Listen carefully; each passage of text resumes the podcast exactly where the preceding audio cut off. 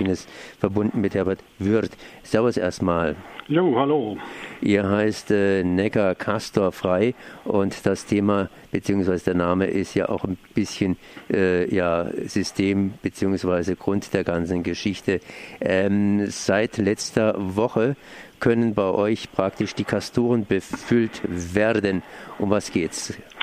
Ja, vielleicht nur ein Satz. Unser Bündnis Neckar Kasterfrei zum Bündnis hat sich letztes Jahr gegründet, besteht aus äh, regionalen Initiativen, Anti-AKW-Initiativen, aber auch mit bundesweiter Unterstützung.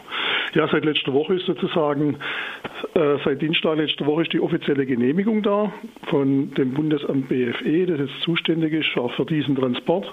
Das heißt, die Energie Baden-Württemberg äh, kann jetzt die Kastoren in Obrichheim beginnen zu beladen, was sie auch schon bestätigt haben, dass sie das tun. Und wir sind sozusagen jetzt nicht mehr in der Warteschleife, wann findet ein Transport statt, wie in den letzten Monaten, sondern wir sind jetzt in der Alarmphase hier als Bündnis, weil wir davon ausgehen, dass wahrscheinlich nächste Woche oder spätestens übernächste Woche der erste Castor-Konvoi, das sollen dann drei Castorbehälter auf einem Schubverband auf dem Neckar von Obrichheim nach Neckar-Westheim gebracht werden. Neckar-Westheim Endlager bzw. Zwischenlager bzw. kurzfristiges Zwischenlager oder was ist denn das jetzt? Ja, das, äh, das betrifft Neckar-Westheim und auch an den ganzen anderen Standorten die Situation. Der Atommüll muss ja immer irgendwohin verschwinden. Sonst könnte der laufende Betrieb nicht weitergeführt werden. Und die Situation, die wir seit 2005 haben, da wurde das Atomgesetz ergänzt durch die sogenannten Standortlager, haben wir auch eins in Neckar-Westheim in zwei Tunnelröhren.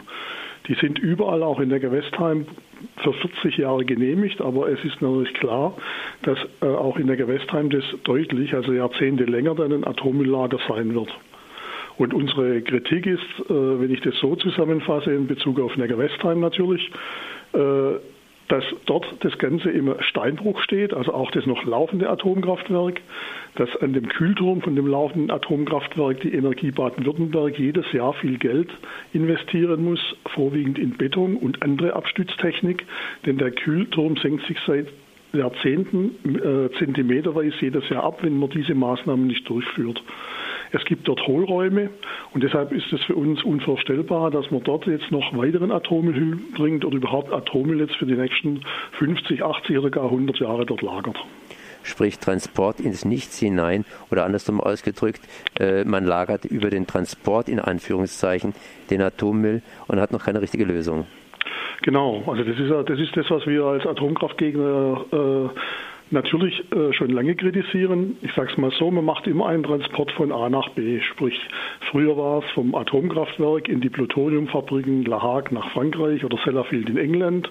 Oder man mietet sich in den offiziellen zentralen Zwischenlagern in Gorläden und Ahaus Stellplätze an.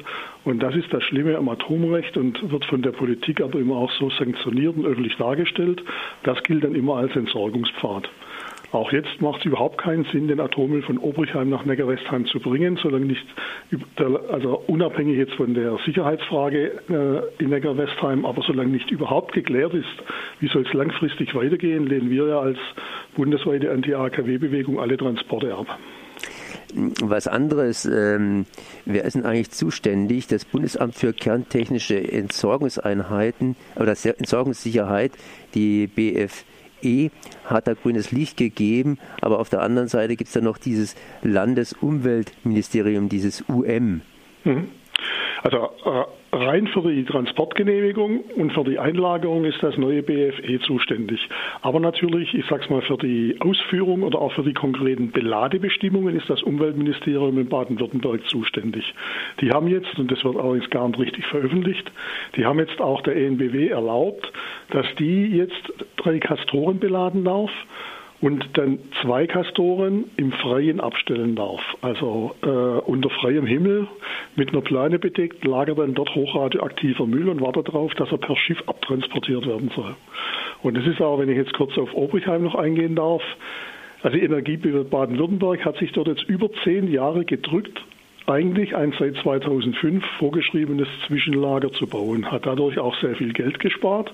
Und das, obwohl in Obrichheim wir eine bundesweite, ich sag's mal, Ausnahmeregelung haben in Bezug auf Brennelemente, hochradioaktive Brennelemente in den berühmten Abklingbecken. Das befindet sich nämlich in Obrichheim außerhalb des Reaktordruckbehälters.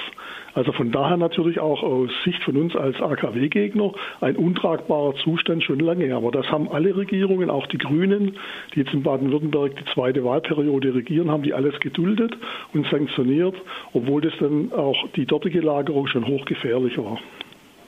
Mhm. Und äh, das ist noch vielleicht noch ein Nachsatz gerade zu Obrichheim, weil wir haben im Prinzip sagen wir, zwei Hauptkritikpunkte, das, was ich schon gesagt habe mit Sicherheit und Auswaschungen in Neckar-Westheim und die Behauptung, dass Obrichheim zur raschen grüne Wiese werden wird, was ENBW so darstellt, auch Umweltministerium, der grüne Untersteller. Das wird in Obrichheim auch nicht der Fall sein, denn dort befindet sich Atommüll aus dem Abriss. Und die haben jetzt im letzten Jahr ja auch begonnen, dann zum Beispiel den Reaktordruckbehälter zu zersägen. Also das sind Metallteile, die sind hochradioaktiv verstrahlt und die werden noch Jahrzehnte in Obrichheim weiter bleiben und Obrichheim wird so überhaupt nicht zur grünen Wiese werden können. Was sind da eure Vorschläge, was sind da eure aktuellen Forderungen? Ja, unsere Forderung ist, was jetzt den Atommüll angeht, also dass wirklich alles an dem Standort bleibt, natürlich anders gelagert wie derzeit die Brennelemente, aber dass man keine sinnlosen Transporte macht. Und in Anbetracht dessen, dass es für den schwach- und mittelradioaktiven Abfall ja das Schacht Konrad als vorgesehenes Endlager noch lange nicht gibt, macht es eh keinen Sinn. Und äh, was den Abriss jetzt angeht von AKWs, also wir sind dagegen, dass in einem abgeschalteten AKW dann unmittelbar in den Folgejahren, wenn äh, dann man dort hergeht, auch den Reaktordruckbehälter zu zerkleinern, das macht überhaupt keinen Sinn. Dazu braucht man viel Wasser. Dazu geht jedes Mal Radioaktivität in die Luft, ins Wasser, an die Umgebung ab. Und äh, der berühmte Abriss jetzt auch, der in Philipsburg und in Neckar-Westheim jetzt beginnen soll, an den beiden Blöcken Nummer 1, der bedeutet real, wenn man sich jetzt also mal den Steinbruch anguckt in der Gewestheim, dass dort zwei neue Atommüllanlagen entstehen. Das eine soll ein Bearbeitungszentrum sein und das andere ein neues Lager, was offiziell Zwischenlager ist. Und diesen Weg lehnen wir ab. Und da sagen wir, dann soll der Kern eines Reaktors noch für Jahrzehnte so stehen bleiben mit gesicherten Maßnahmen. Das ist ein radiologisch sinnvollerer Weg, als den berühmten schnellen Abriss zu versuchen. Jetzt hat hier dieses neue Ministerium für Kernsicherheit äh, die Genehmigung gegeben, sprich grünes Licht am letzten Dienstag. Das ist am 16. gewesen. Ihr habt jetzt schon am 31. Am, Quatsch, nicht am 31. Am 21. sprich am Sonntag hm? reagiert oder war diese Flussaktion, dieser Flussaktionstag lange vorbereitet? Also den Flussaktionstag haben wir schon zwei Monate vorher festgelegt, aber natürlich schon dass uns klar war, dass in diesem Zeitfenster auch real die Belade und die Transportgenehmigung kommen wird. Jetzt war es natürlich, ich sag's mal, ein Volltreffer des Protests. Dienstags wird es erteilt und am Sonntag waren wir dann mit äh, 35 Booten auf dem Wasser und sind dann von Kirchheim am Neckar bis nach Laufen. Das ist die Schleusenmöglichkeit, die benutzt werden muss. Haben wir dort auch eine Demonstration auf dem Wasser durchgeführt äh, und mit Fahrrädern an Land haben dort auch dann die Aktivisten informiert, was wir alles planen. Mhm. Ähm, habt ihr nächste, äh, nächste Aktionen vorbereitet irgendwie? Ja, also was wir, was wir jetzt praktisch machen, äh, wir beobachten natürlich jetzt alles, äh, damit wir auch mitbekommen, wenn ein Transport stattfinden soll. Und jetzt lagern sowohl der Schubleichter, auf dem die Kastoren dann gefahren und transportiert werden sollen, wie die beiden Schubschiffe, die lagern momentan noch in Neckar-Westheim. Wenn diese Schiffe losfahren, dann rufen wir dazu auf, nach Gundelsheim zu kommen. Gundelsheim richten wir dann auch eine Mahnwache als öffentlichen Anlaufpunkt ein.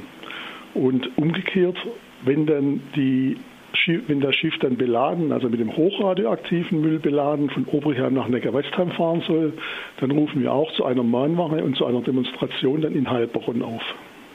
Okay, das heißt, nähere Informationen gibt es natürlich unter Neckar und Castor frei im Netz und das war Herbert Wirth von Neckar Castor frei. Ich danke auf jeden Fall mal für diese Informationen. Merci. Ja, danke auch fürs Interview. Tschüss.